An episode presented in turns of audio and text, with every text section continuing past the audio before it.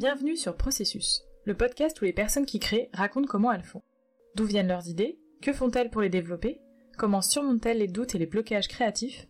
C'est ce que je compte leur demander dans ce podcast pour découvrir avec vous leur processus.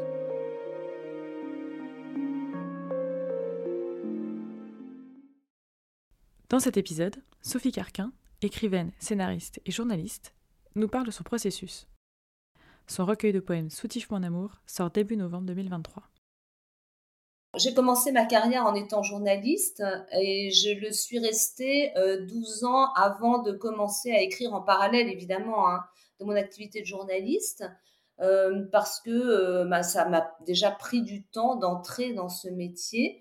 Mais je savais que je, déjà, en étant journaliste, que je voulais écrire des livres. Ça, c'est ce que je savais depuis toute petite. Donc, le métier de journaliste je, continue à l'assurer de temps en temps. Je fais des piges, je continue toujours à faire des piges. C'est un métier très amusant où on interviewe des gens, où on est en contact à la fois avec l'extérieur et ensuite on, rentre chez nous pour écrire. Enfin, donc il y a un petit côté lien entre l'extérieur et l'intérieur qui est vraiment euh, sympa. Mais euh, évidemment, mon vrai métier maintenant, c'est quand même écrivaine.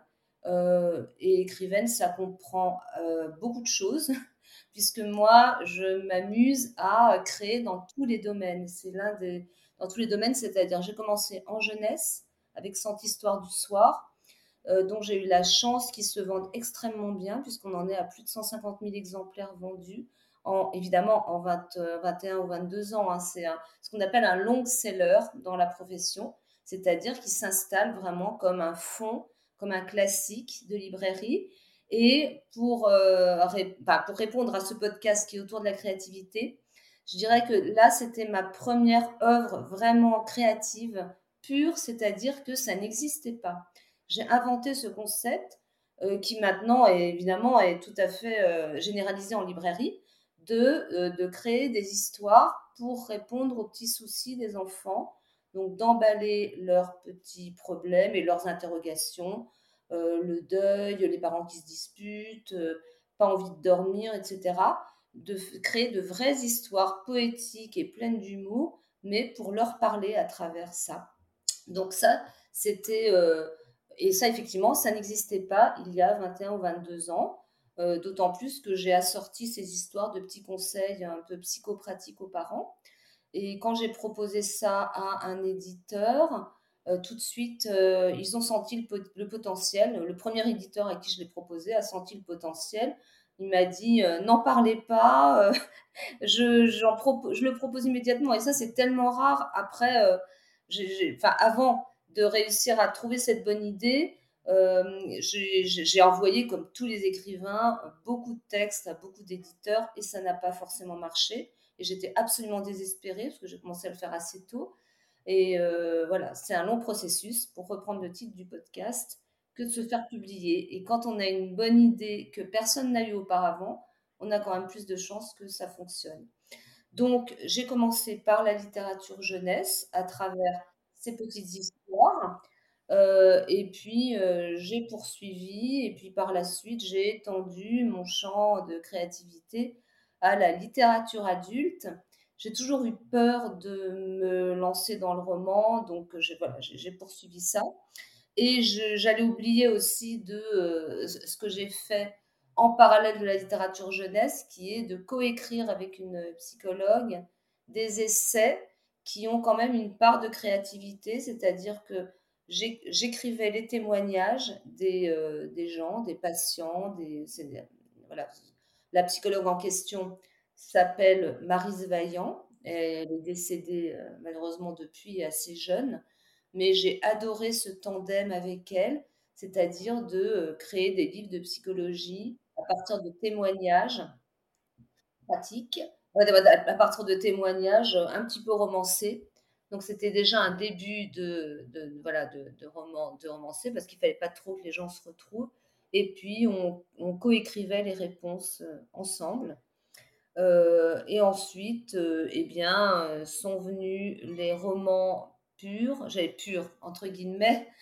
Avant de me lancer dans le roman, j'ai publié une biographie romancée de trois écrivaines, Duras, Beauvoir, Colette, leur rapport avec leur mère, puisque leur relation avec leur mère, qui était très compliquée, pour moi, a été, c'est mon analyse avec un œil un peu psy, parce que c'est quand même ce que j'ai aussi. Euh, c'est un métier que j'aurais pu faire. Hein. Franchement, j'ai hésité beaucoup, mais euh, euh, à 40 ans, j'ai même essayé de me renseigner, de savoir si je pouvais reprendre des études de psy. Puis après, je me suis dit, non, mais ne, ne pars pas dans tous les sens. Tu restes, tu peux très bien exercer quelque chose en rapport avec la psychanalyse dans tes écrits. Voilà.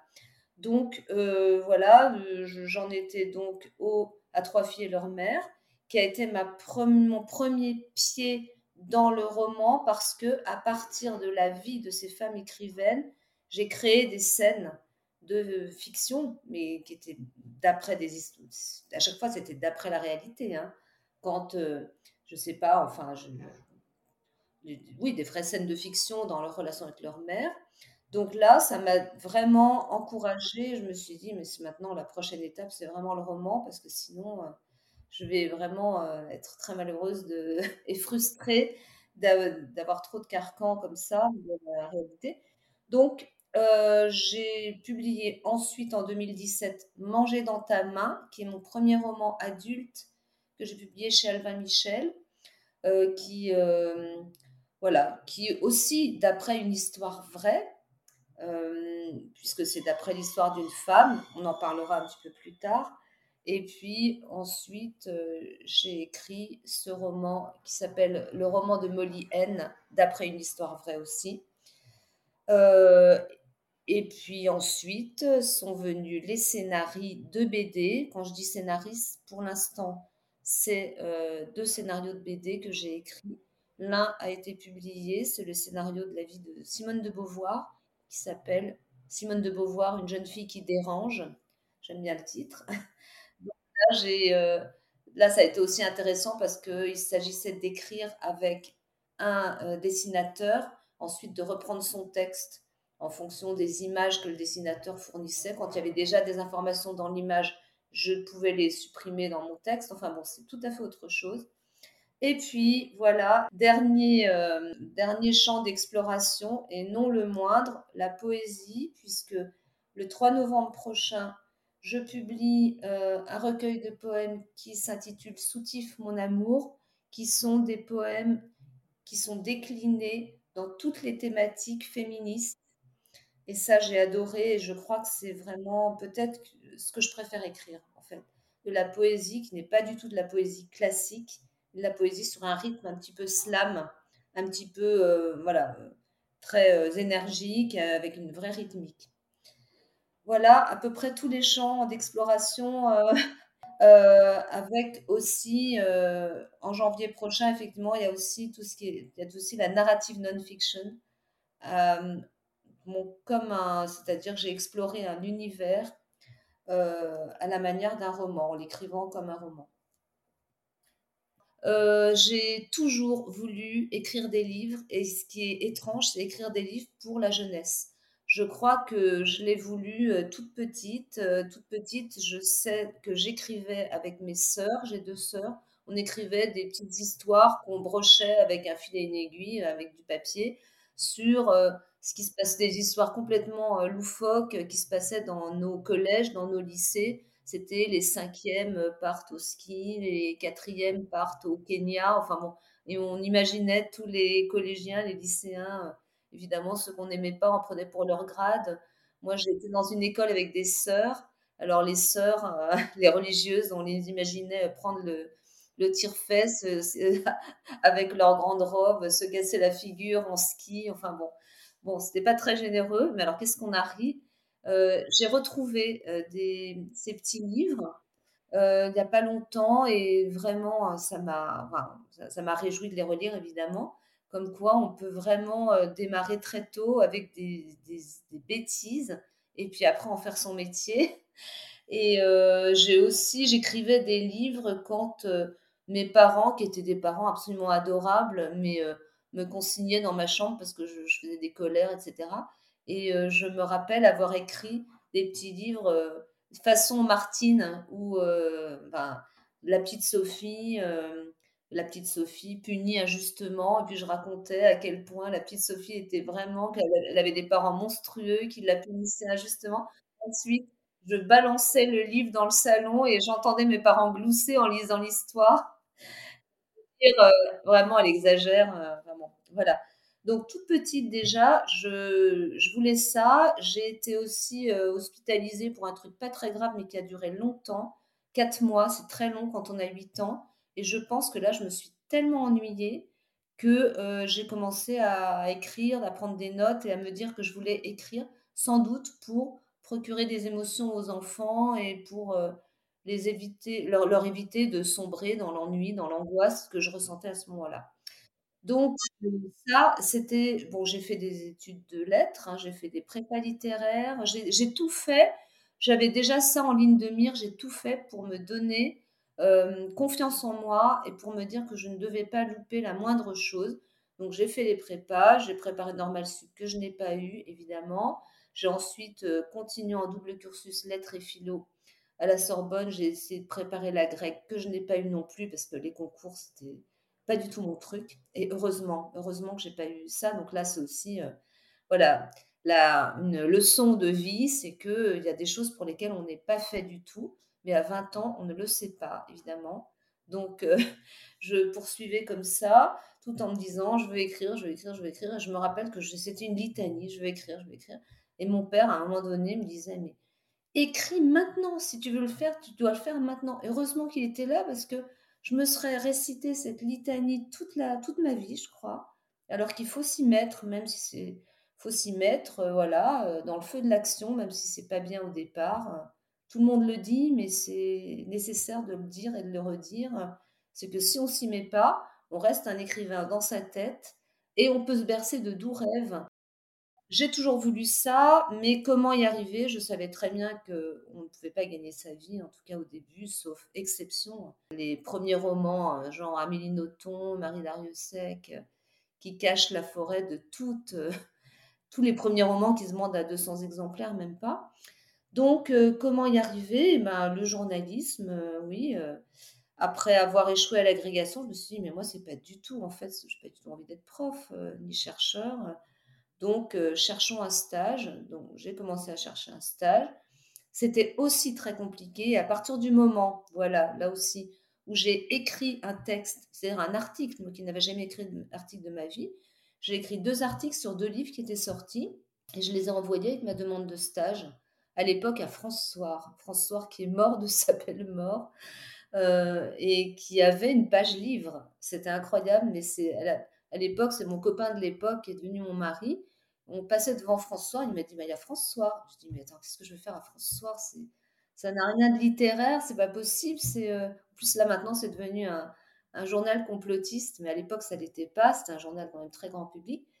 Et là, j'ai envoyé à François, à Artpress, euh, qui continue à vivre, hein, des demandes de stage avec euh, donc deux articles écrits qui devaient être pas si mal écrits parce qu'on m'a prise en stage, on m'a prise à Artpress en pige, payée trois fois rien. Donc c'est comme ça que j'ai commencé et que j'ai euh, encore une fois adoré ce métier et qu'il fallait là aussi eh ben, trouver du temps parce que quand ça marche bien dans la presse, eh ben, ça marche bien. Et là, tout d'un coup, quand vous êtes pigiste, eh ben, vous trouvez, euh, euh, vous démarchez, euh, vous trouvez des idées d'articles, on vous les commande. Vous êtes toujours entre le trop peu et le trop. Et il faut l'accepter. Moi, j'ai passé 20, 20 ans de ma vie à être tout le temps en train de m'angoisser d'avoir trop peu de travail et m'angoisser entre en avoir trop.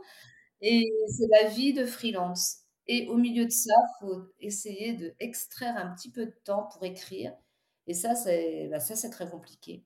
Donc il y a eu un moment donné, et là, moi, je, il y a sans doute des gens, des écrivains qui auraient eu plus confiance en eux et qui se seraient dit, allez, je laisse tomber la presse ou je dis non et euh, je mes livres. Mais pour moi, c'était quand même euh, très compliqué. J'avais pas assez confiance en moi dans la vingtaine et début de la trentaine pour le faire. Donc j'ai toujours continué la presse. Et c'est pour ça que l'écriture, euh, bah, là, je, me suis rattrapée. Hein, j'écris, euh, j'ai des idées qui me viennent euh, assez facilement, et, mais je n'ai pas abandonné la presse. Je continue à écrire à répondre aux commandes. Je propose de moins en moins d'articles parce que maintenant les idées me viennent surtout pour des livres ou des poèmes ou des histoires. Mais, mais voilà, il fallait mener les deux en permanence. Et là aussi, pourquoi se priver d'un métier pour en faire un autre euh, Je pense que j'ai peut-être été parmi les premiers, enfin les premiers, pas les premiers, mais à l'époque, on parlait pas trop encore des slasheurs, des slasheuses, celles qui ont plusieurs métiers. Mais moi, vraiment, c'était ça. C'était le fait d'avoir plusieurs euh, métiers. Et là, aujourd'hui, je suis beaucoup plus écrivaine que journaliste. Je continue à faire des papiers et je propose aussi des projets en édition, mais pas en fiction, en développement personnel et psychologie. Eh bien, voilà, donc j'ai raconté le premier livre qui a été pris par un éditeur, Sans histoire du soir, qui a très bien marché. Après, quand un livre marche bien, c'est plus facile évidemment d'en proposer d'autres. Maintenant, quand on veut passer de la jeunesse à la culture adulte, c'est encore autre chose. C'est encore différent. Il faut encore refaire ses preuves. C'est ce qu'on m'a dit chez Alba Michel, quand mon premier roman a sorti en adulte, on m'a dit, là, eh ben, tu redémarres à zéro.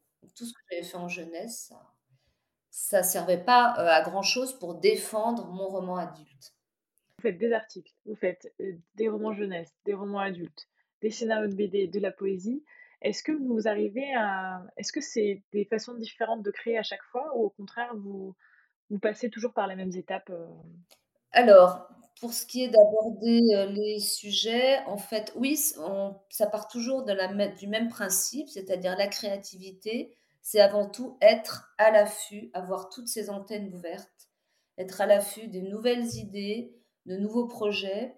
Et euh, par exemple, pour ce qui est de, des romans, ça c'est quelque chose que j'ai pu remarquer dans mes euh, quatre romans, quatre ou cinq, je ne sais pas, que ce soit adulte ou jeunesse, à chaque fois, ça n'est pas par hasard en fait. Ça n'est pas par hasard. Et puis il y a quelqu'un, il y a tout d'un coup un déclic qui, se fait. Et au moment où vous pouvez entendre une histoire, rencontrer quelqu'un, tout d'un coup, on est complètement pris par quelque chose. On a comme une espèce d'épiphanie. On se dit, ça, je veux l'écrire et plus encore, je dois l'écrire. C'est ça va être absolument indispensable. Mon premier roman, c'était Manger dans ta main. Euh, et je me rappelle très bien la fois où j'ai eu cette espèce de... là, on peut vraiment parler d'inspiration, c'est-à-dire le, choc avec une idée qui m'est venue au Portugal. J'étais en Algarve chez une de mes meilleures amies euh, et sa mère, qui est une Portugaise pure souche, me racontait comment elle s'était prise d'affection avec un petit cochon qu'un jour son mari lui avait rapporté, parce que c'est vraiment une vraie portugaise native du Portugal, d'Algarve, son mari aussi. Un jour, son mari lui, amène un petit cochon, et cette femme euh, savait qu'elle devait nourrir ce cochon, l'engraisser pour ensuite le tuer et le, le tuer et en faire du saucisson. Enfin bon, c'était vraiment un cochon d'élevage. Et eh ben, elle s'attache à ce petit cochon.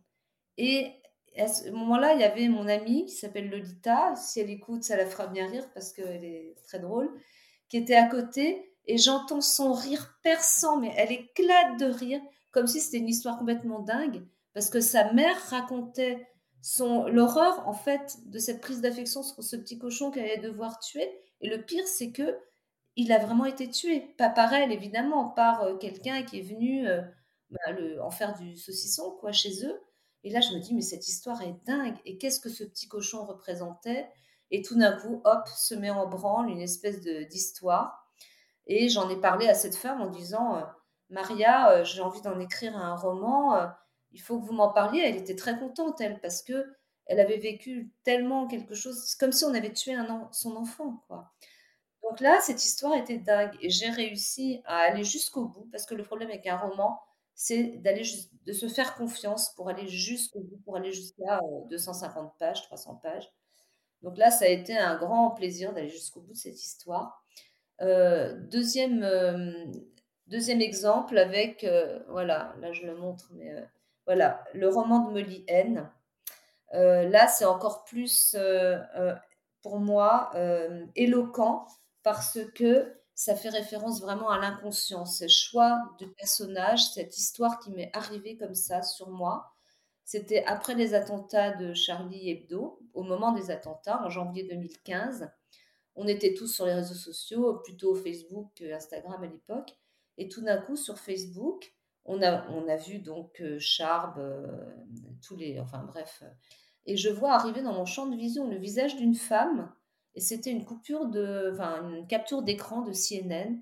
Et je vois Molly Norris, qu'est-elle devenue? Et là, je me dis, mais pourquoi est-ce que je reçois le visage de cette femme? Et je lis, c'était en anglais évidemment, et je lis que Molly Norris était une caricaturiste qui en 2010 avait lancé un concours de caricature sur Internet et qui a eu une fatwa, elle aussi.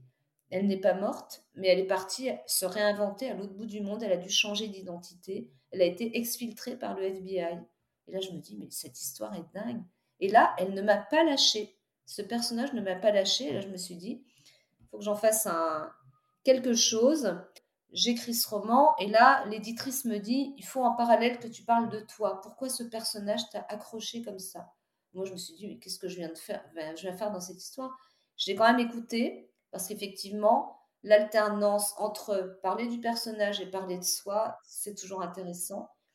Et euh, donc, je parle de la relation avec, avec euh, euh, les attentats, avec le dessin, la caricature, avec le fait que j'ai fait un voyage pour, euh, à Seattle, parce qu'elle est native de Seattle, pour aller sur ses traces. Et tout d'un coup, ma mère un jour me demande sur quoi j'écris. Je lui dis, j'écris sur une femme qui s'est cachée pour échapper à, aux fanatiques, euh, qui s'est cachée au bout du monde. Et là, elle me dit, bah, c'est comme pendant la Seconde Guerre mondiale. Je lui dis, ah oui, c'est vrai. Bon, je n'avais pas du tout fait le parallèle. Elle me dit, mais ton père aussi euh, s'est caché. Et là, je dis, bah, c'est-à-dire, elle me dit, bah, tu sais bien qu'il s'est caché des Allemands. Enfin, mon père a été très très jeune résistant. Et là, je me dis, mais c'est fou. Mais oui, bien sûr, mon père a été très jeune résistant, il s'est caché. Et ce personnage ne m'est pas arrivé par hasard. Il y a eu un choc avec mon inconscient. Euh, voilà, donc tout ça pour dire que pour moi, les personnages et les idées de roman, ça n'arrive pas par hasard. Il faut avoir les, euh, comme je disais, être sur le qui-vive, être tout le temps à l'affût. Et je pense que je passe ma vie à être à l'affût de nouvelles idées, euh, que ce soit pour les romans, pour les albums jeunesse, pour les poèmes, c'est toujours la même chose. Je me déplace tout le temps avec mon petit calepin, enfin j'en ai plein, ça c'est ce que je montre aux, aux, élèves quand je vais faire des interventions dans les collèges, dans les lycées. J'ai tout le temps mon calepin quand je vais au cinéma, quand je vais regarder des spectacles de danse contemporaine. La danse contemporaine, c'est extrêmement inspirant pour moi. Je note tout le temps des idées d'histoire. Euh, donc, euh, et ce que j'ai aussi, en réfléchissant à comment l'inspiration venait, je me suis dit qu'aussi il fallait qu'il y ait un certain décalage. C'est-à-dire, euh, souvent, le roman que je lis va pouvoir m'inspirer pour un poème. Le, un poème pourra m'inspirer pour un roman. Écouter un poème en audio ou dans un, à la maison de la poésie, par exemple, m'inspirera plus en audio que de le lire. Parce que si on lit le nez sur le guidon, eh ben, on n'a pas ce décalage. On, on, sera plus dans, à ce moment-là, l'appropriation ou euh, la copie, ce qui n'est pas du tout. Pour que ce soit une source d'inspiration, c'est bien qu'il y ait un décalage. Et par exemple, pour la poésie, comme je le disais, moi j'adore aller à la maison de la poésie. Euh, il n'y a pas longtemps, je suis allée au marché de la poésie où il y avait des, euh, des poètes euh, des Caraïbes qui, qui disaient leurs textes. Et là, ça m'inspire beaucoup parce que il y a de la musique, ils disent leurs textes. Là, j'ai toujours mon petit calepin, je note. En fait, on est toujours en train de voler les idées des autres, mais on les vole pas vraiment parce qu'on en, on les, voilà, on les transforme ensuite à notre propre sauce comme une recette. Moi, je sais qu'il faut absolument un cadre parce que sinon je pars dans tous les sens. Et c'est ce que j'aime avec la poésie notamment, c'est qu'on a un, cadre très serré. Parfois c'est une idée et puis on l'explore en profondeur.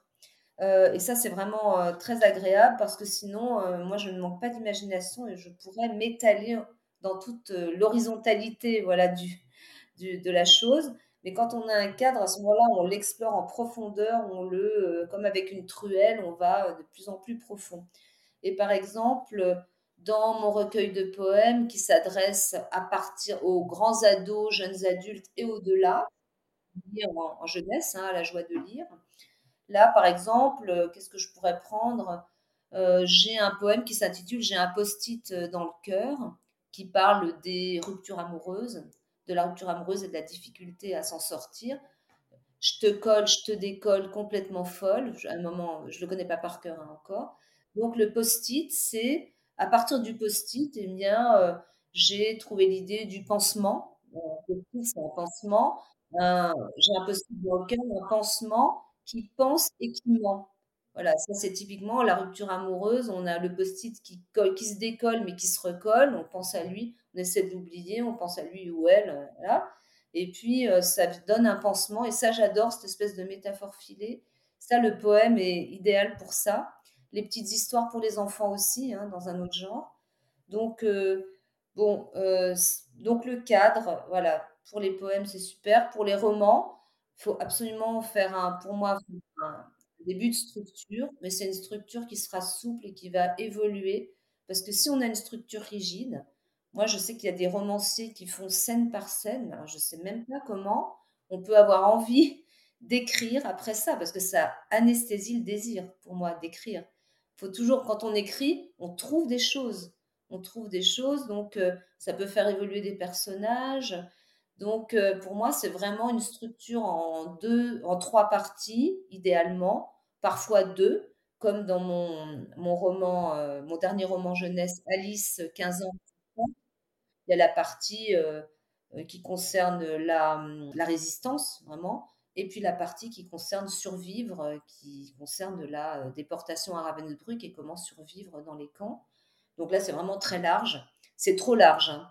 Mais j'avais, pour ce roman-là, il est inspiré d'une histoire vraie, encore une fois, d'un personnage de résistante que j'ai rencontré. Donc là, le cadre, il est vraiment, c'est vraiment le cadre historique, on ne peut pas raconter n'importe quoi c'est la Seconde Guerre mondiale, il y a des dates, et ça, ça m'a beaucoup aidé, évidemment. Euh, donc, ce cadre, il doit être euh, quand même souple. Je reprends l'exemple d'Alice, 15 ans résistante. Donc, le personnage principal, il, est inspiré, mais euh, ça n'est plus du tout la résistante, en question. Et surtout, j'ai créé des personnages secondaires. Et ça, si le cadre est trop rigide, les personnages secondaires, ils ne peuvent pas se déployer non plus. Et euh, moi, j'adore les personnages secondaires, c'est un peu comme au cinéma, les seconds rôles, parce que parfois, ils prennent une importance qu'on n'aurait jamais imaginée. Donc, euh, ça, c'est le cas dans Alice. Il y a une petite rousse, je dis rousse parce que c'est vraiment comme ça que je l'ai imaginée, qui est à la fois pleine de morgue et de d'ironie, d'humour et complètement désespérée. Donc, elle m'est extrêmement sympathique, cette petite Salomé. Et puis en fait, après, je me suis rendu compte qu'elle m'a été inspirée quand même aussi par le personnage de Marceline Loridan, qui était la meilleure amie de Simone Veil, voilà, euh, pendant les camps. Donc, euh, qu'elle a rencontré à Auschwitz.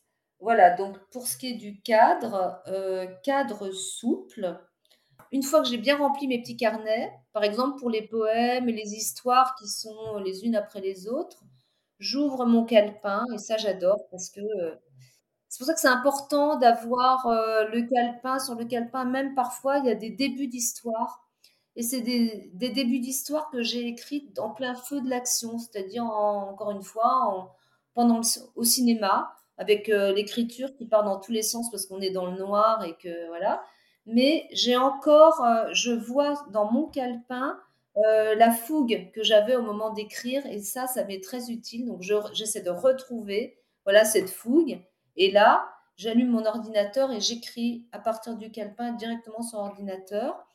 Alors, euh, quand je disais que je fais un plan souple, évidemment, c'est pour les romans, encore une fois, les poèmes, il n'y a pas de plan, ce serait vraiment n'importe quoi. Mais les poèmes, effectivement, là, on revient, euh, euh, je reviens vraiment très souvent sur le texte parce qu'il faut que j'appure au maximum. moi, j'aime beaucoup aussi lire des poèmes assez brefs euh, sauf quand c'est vraiment, par exemple, un, long slam. Euh, à ce moment-là, ça peut occuper plusieurs, euh, pages.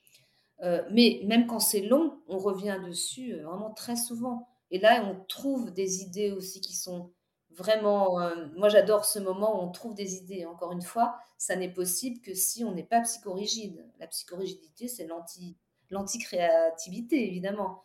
J'ai écrit un, dans mon recueil de poèmes, j'ai un poème qui est très long. Et d'ailleurs, je pensais que ça n'allait faire que, euh, je n'allais écrire que ce poème et que ça allait donner lieu à un album pour les grands illustré. Et puis en fait, ça m'a tellement plu que j'ai écrit tout un recueil. Bref, ce poème s'appelle Plus jamais harcelé. C'est sur le harcèlement de rue. Et le harcèlement de rue, moi, je l'ai vécu adolescente et tous les ados le vivent et c'est pénible. Je ne sais pas d'ailleurs si les ados le vivent encore maintenant, alors qu'on en a parlé, les ados et les plus jeunes. Mais vraiment, alors là, je me suis sentie mais totalement inspirée. Là, je crois que j'ai reconnecté avec mon ado intérieur. Euh, et, euh, et, donc, il y a des tas de petites choses que j'ai trouvées, comme par exemple, euh, et par exemple le fait de d'être jaugé. Voilà, on se balade et puis on imagine le regard qui nous jauge. 95C, menotté, ligoté.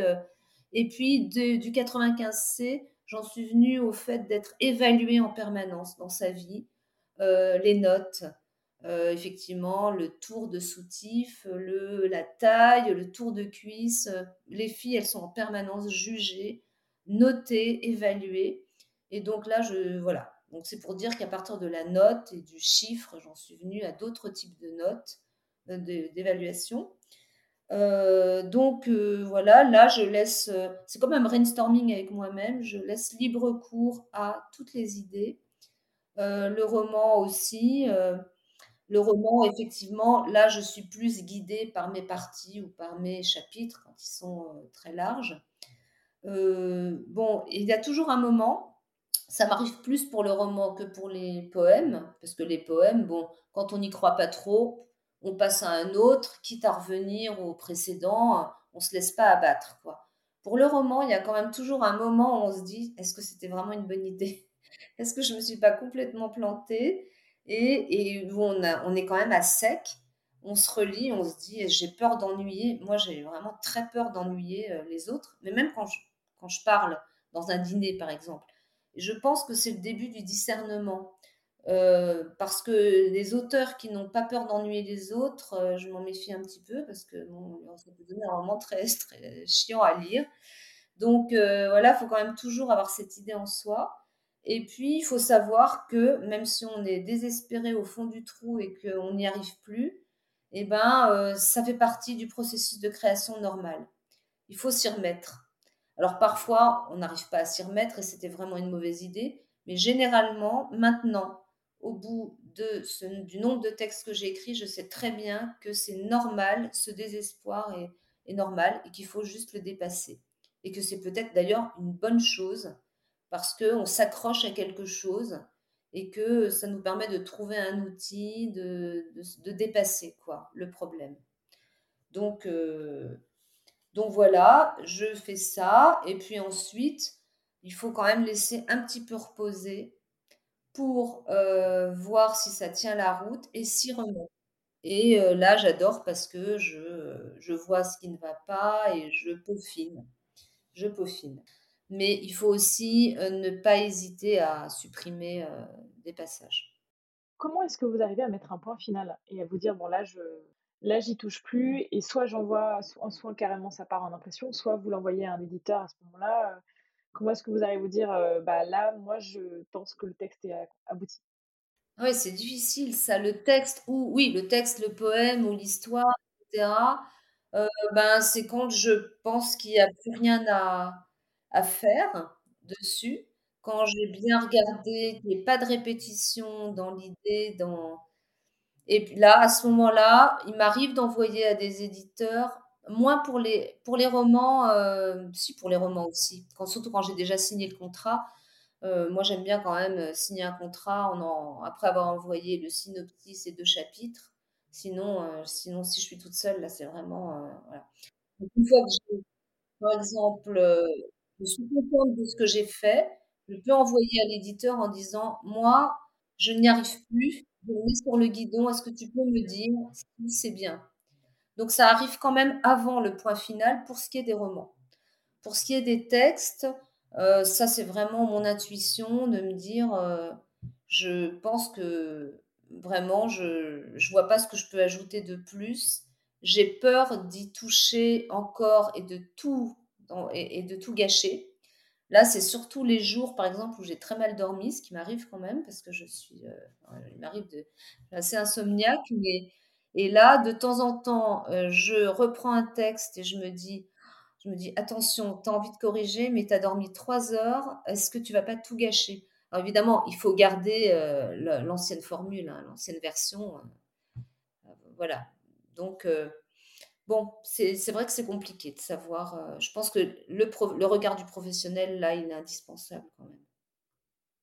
Là, je suis en train d'écrire d'autres poèmes, notamment hier, j'en ai écrit un pour un autre recueil. Et là, eh bien, je suis contente. Hier, j'ai trouvé plein de choses, j'ai supprimé des choses, je commence à avoir la main, je crois, avec le avec les poèmes. Euh, mais euh, bon, je sais qu'il va me falloir encore, je ne suis pas encore contente. Faut quand même être exigeant, hein. Faut ça, c'est ce qui est le plus compliqué, je pense, parce qu'au début, quand on écrit, on n'est probablement pas assez exigeant avec son texte et c'est pour ça que les éditeurs, ils reçoivent plein de textes, euh, pour lesquels on manque de discernement, mais ça vient aussi au fil du temps. Hein. C'est un long, long processus, tout ça, quand même. Et alors justement, du coup, comment est-ce que vous nourrissez votre créativité, votre créativité et votre technique pour euh, à la fois euh, avoir de nouvelles idées, mais aussi euh, acquérir le discernement dont vous parlez? Alors déjà, je, je, le disais, on est à l'affût. Et puis pour me rassurer, parce qu'on a tous besoin d'être rassurés, par exemple pour les romans, j'ai souvent un roman coach, je dirais un roman ami, qui va me suivre tout le temps. Là, par exemple, je vais partir quelques jours pour écrire et j'ai mes deux, trois romans amis euh, qui sont dans euh, ma valise, c'est-à-dire des romans qui m'aident, qui me donnent l'audace d'aller plus loin, qui me disent, mais oui, c'est possible d'écrire comme ça. Bah, par exemple, pour Alice, 15 ans résistante, c'était Kinderzimmer de Valentine Gobi, un magnifique roman une jeune résistante qui est à Ravensbrück. Donc, euh, ça m'a donné euh, des idées. Alors, je rassure, euh, si jamais Valentine Gobi écrit, écoute ce podcast, je n'ai pas du tout piqué de, choses particulières, mais ça m'a donné, voilà, l'audace de continuer, de raconter ce qui se passait à Ravensbrück. Il y a les romans, il y a aussi tout ce qu'on peut lire sur Internet, les vidéos, pour Alice 15 ans, j'en parle parce que c'est mon dernier roman, il y a toutes les euh, confidences des anciennes résistantes ou des résistantes qui sont depuis décédées, mais qui racontent comment ça se passait. Là, ça nourrit formidablement la créativité parce que euh, c'est du réel. Ce qui nourrit la créativité, c'est le réel.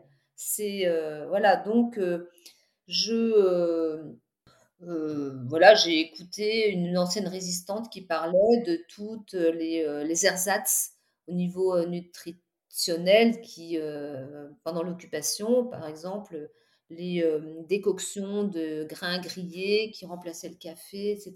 Ma mine de rien, ça nourrit, voilà, ça nourrit les choses, ça nourrit une scène où les déportés à Ravensbrück vont pouvoir de, boire cette espèce de décoction qui est dégoûtante et rêver au café. Enfin là, je sais pas ce que j'ai écrit, mais ça pourrait, voilà. Donc, euh, pour le prochain, euh, qui va se passer dans l'univers un peu psy, psychiatrique, euh, mon livre ami, mon livre complice, c'est celui de Joyce Sorman qui s'appelle À la folie. Et là, ça me, ça me décomplexe aussi parce que je me rends compte qu'elle a un plan très approximatif. Et alors, c'est pas du tout une critique, hein, mais c'est pas du. Elle, elle a carrément une succession de chapitres sur les personnages qu'elle a rencontrés dans l'univers psychiatrique. Euh, c'était dans un hôpital psychiatrique pour adultes. Et là, je me dis, bon, ben, ça fonctionne très bien. Pourquoi vouloir à tout prix? Alors moi, je pense que moi, j'ai des parties. J'ai toujours mes sacro-saintes parties. Mais euh, voilà, donc celui-là, je me balade avec. Pour euh, le roman de Molly, c'était Lola Lafont, qui est une grande inspiratrice pour moi. Lola Lafont, c'était la petite communiste qui ne souriait jamais. Je trouve que c'est une super, c'est un super roman inspiré d'une histoire vraie. Donc euh, là, elle m'a beaucoup aidée. Ce qui m'aide aussi, par exemple pour les poèmes et pour les histoires pour enfants, Euh, et ça, j'en ai parlé aux, collégiens et aux lycéens que j'ai rencontrés il n'y a pas longtemps. Je, vais dans les bibliothèques, parce que dans les bibliothèques, c'est toute l'inspiration, on côtoie tous les livres qui ont été écrits. Moi, ça m'inspire. Et il m'arrive de me promener dans, au rayon jeunesse et de lire simplement les titres d'albums jeunesse. Alors, je me garde bien de les ouvrir, mais des simples titres peuvent déclencher euh, une inspiration, l'inspiration pour une histoire, voire pour un poème. Et ensuite, évidemment, je ne les lis pas parce que sinon, ça s'appellerait copier. Et euh, ça, voilà, ça déclenche mon imaginaire. Euh, c'est ce que pour Cent Histoire du soir, c'est tout à fait ce que j'ai fait, c'est-à-dire que à l'époque, mes enfants étaient petits à l'école maternelle et je leur lisais des histoires le matin ou je regardais simplement dans la bibliothèque de l'école et je me disais ah ça c'est super, ça je pourrais en faire une, histoire, euh, voilà. Donc euh, voilà comment on nourrit son imagination et sa technique. Maintenant, il faut aussi y penser et la voir en toile de fond. Quand on est dans un roman, il faut toujours l'avoir dans un coin de sa tête. Sinon, si on l'a pas dans un coin de sa tête, on peut euh, perdre le fil. Et j'allais dire que c'est comme dans le film Parasite, le film coréen qui a eu la Palme d'Or, où euh, la femme vient nourrir son mari euh, dans la cave. Et ça m'est venu en réfléchissant effectivement à, à, ça, au fait de vivre une double vie. Eh ben, il faut être à la fois celui qui vit dans l'appartement et celui qui vit dans la cave. Il faut nourrir tout le temps celui qui vit dans la cave avec des petites bribes de réalité. Quand on euh, a un roman en tête, eh ben, on se balade, on vit, on a son petit calepin et on nourrit son clandestin qui est son, euh, ses, personnages. Pour moi, un bon texte, c'est celui qui allie, c'est pour ça que c'est difficile, une grande rigueur dans la, structure et une extrême créativité. Donc c'est absolument, c'est une tension entre deux pôles qui sont totalement contradictoires. Mais en fait, quand on tient ça, eh ben, euh, on, a, réussi. C'est une gageure. Hein, euh, euh, je crois que c'est parce qu'il faut nourrir ces deux cerveaux. Le cerveau, je ne sais plus si on parle de, des deux cerveaux maintenant au, niveau des neurosciences, mais il y a une époque où on parlait du cerveau droit, celui des émotions, de la rigueur scientifique. Et en fait, pour moi, c'est ça. Le bon roman, le bon film, le bon poème, c'est il tient sur, entre les deux. Si on pratique trop l'un ou trop l'autre, trop de créativité sans rigueur, on ennuie, euh, on ennuie son lecteur, quoi. Trop de rigueur sans créativité, ben, ça vaut pas grand-chose au niveau de la langue. Mon dernier roman, Alice résistante, voilà, donc j'ai essayé de faire un plan en deux parties, de suivre les événements historiques, ce qui donne déjà le cadre, mais au sein de toute cette rigueur, il y a des poches de créativité comme son journal intime. Ça, j'aime bien, quand je trouve ce genre d'idées, j'aime bien, comme ça, ça permet d'ouvrir autre chose voilà, dans le roman. Et puis, euh, les jeux qu'elle invente. Alors, il y a notamment un jeu qui m'a beaucoup amusé, qui s'appelle Rebaptisons Hitler, elle joue à ça avec ses camarades de camp. Et donc, elle joue à rebaptiser Hitler en gardant les initiales. Adolf Hitler, ça va donner euh, abominable Anton. C'était carrément un petit poème dans le roman, c'est-à-dire que régulièrement, euh, dans le roman, il y a ces petits encadrés, rebaptisons Hitler, donc on voit qu'elle est en train de jouer avec ses copines. Et moi, ça ça m'amuse et puis ça impulse une sorte de scansion dans le roman. Voilà c'est bien aussi quand il y a un rythme dans un roman, quand on retrouve des choses. Pendant, la, pendant que j'écris, alors moi, je ne donne lire à personne, surtout pas à des amis.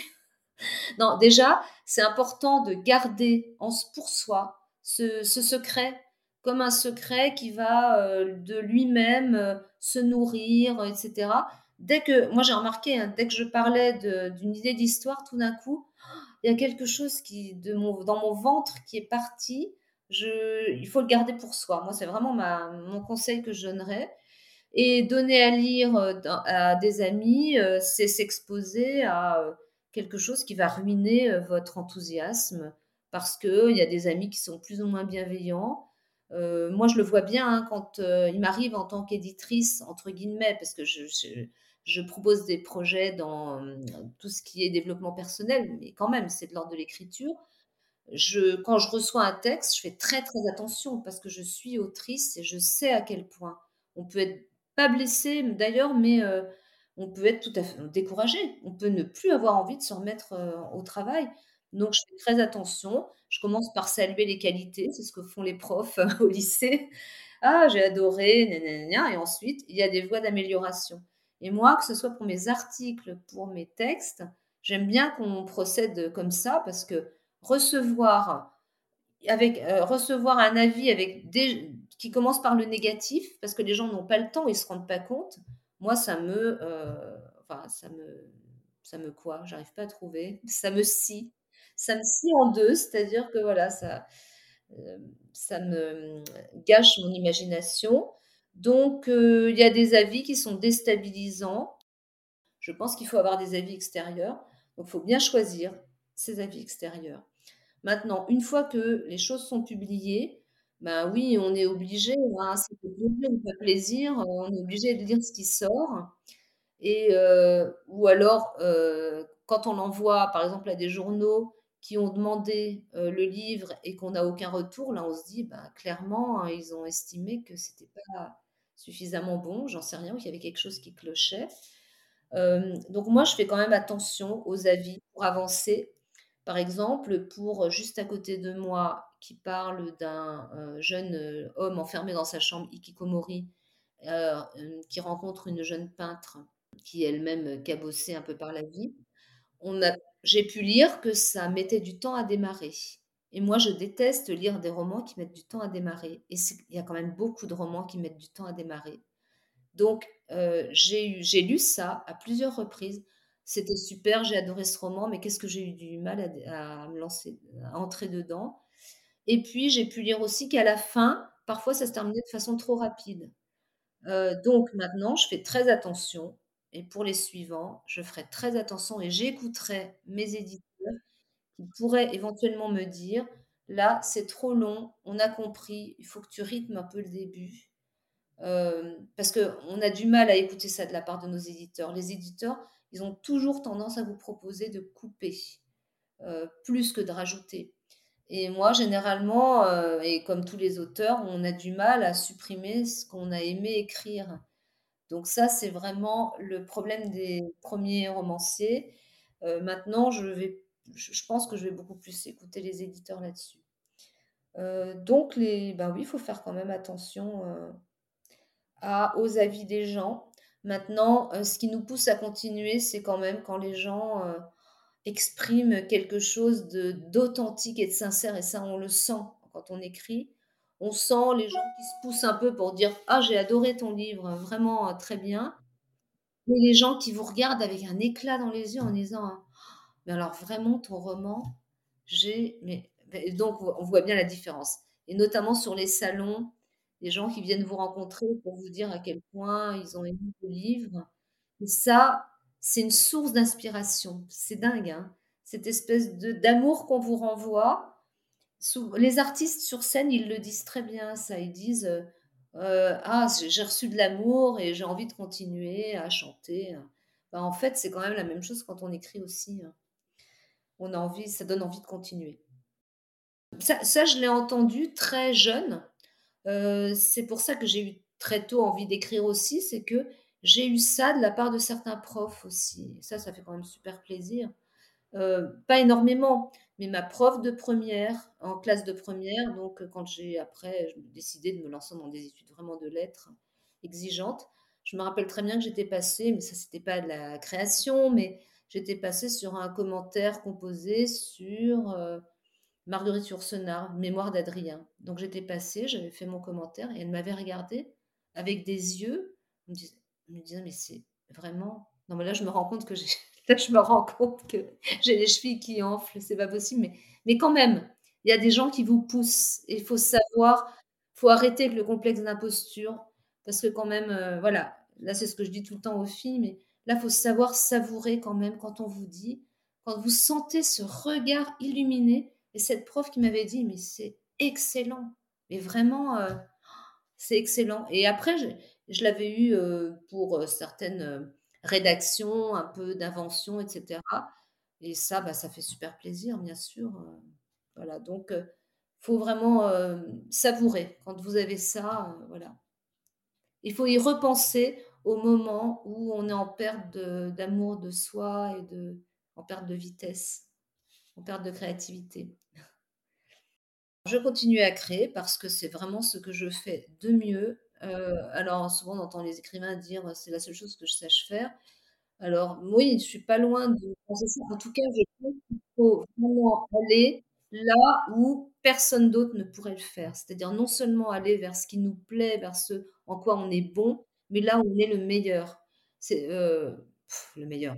C'est difficile de s'auto-proclamer meilleur dans tel domaine, mais quand même, moi je me rends compte que ce que j'ai touché du doigt là avec la poésie féministe, puisque enfin euh, parce que là aussi, c'est un cadre que je me suis fixé. Tu vas décliner chaque texte sur un thème féministe. Et là, je pense que je ne l'ai pas vu. Euh, je pense que c'est assez original. Quoi. Je ne l'ai pas vu pour l'instant ailleurs. Donc, moi, j'adore euh, j'adore ça, tout simplement. C'est comme si je jouais. En fait, il y a des gens qui adorent jouer aux cartes, qui adorent faire des jeux. Et moi, c'est vraiment, ça m'amuse beaucoup. Ça m'amuse beaucoup, comme ce métier de journaliste m'a aussi beaucoup amusé. Et surtout, je sais, parce qu'on me l'a dit, que je peux procurer des émotions. J'ai des gens qui m'ont dit que je savais faire pleurer. À la fin de Trois filles et leur mère, notamment, ben, ça se termine par la mort de la mère pour les trois filles en question. Je sais très bien, j'ai une amie qui m'a dit, mais est-ce que tu sais que vraiment on pleure en lisant ton, tes livres Enfin, à la fin, même. Donc, je sais que je peux procurer des émotions. Et en fait, euh, ce qui me pousse, c'est vraiment de continuer à procurer des émotions chez le lecteur et d'infuser des idées, mais à travers des émotions. C'est ce que j'ai fait aussi pour les plus jeunes, euh, dans Petites histoires pour devenir grand, dans Cent histoires du soir. C'est leur parler, faire passer des messages à travers un, paquet cadeau. Je dirais un paquet cadeau qui est euh, le côté formel, la petite histoire, euh, le poème, etc. Donc euh, voilà. J'ai écrit une introduction à Petites histoires pour devenir grand pour raconter justement tout ça. Pourquoi, de quoi les enfants ont besoin quand ils lisent ben, Ils ont besoin d'émotions pour accrocher à une idée.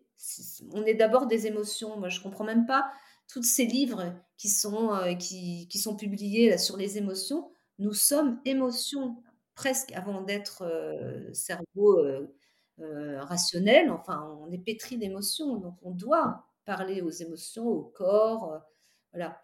Et donc, dans Petites histoires pour devenir grand, je raconte à quel point ça compte et à quel point le petit prince, quand il demande à l'aviateur de dessiner un mouton, il n'est content que quand l'aviateur a dessiné une cage, parce qu'il peut projeter tout ce qu'il veut après au niveau euh, des images dans la cage du mouton, dans la boîte, pardon. La boîte, c'est mieux qu'une cage. Hein. La cage, ça serait un peu enfermant, mais euh, pour moi, c'est une très belle image parce que c'est l'image de euh, ce qu'on devrait pouvoir créer au mieux, c'est-à-dire créer quelque chose, mais qui déclenche l'imaginaire, les émotions du lecteur de façon totalement singulière c'est-à-dire ne pas imposer le mouton, mais suggérer un mouton. Merci à Sophie d'avoir partagé avec nous son processus. Vous pouvez retrouver son travail et les références qu'elle a citées dans la description de cet épisode. Merci pour votre écoute. J'espère que cet épisode vous a plu. Si c'est le cas, partagez-le autour de vous. On se retrouve au prochain épisode pour découvrir un nouveau processus.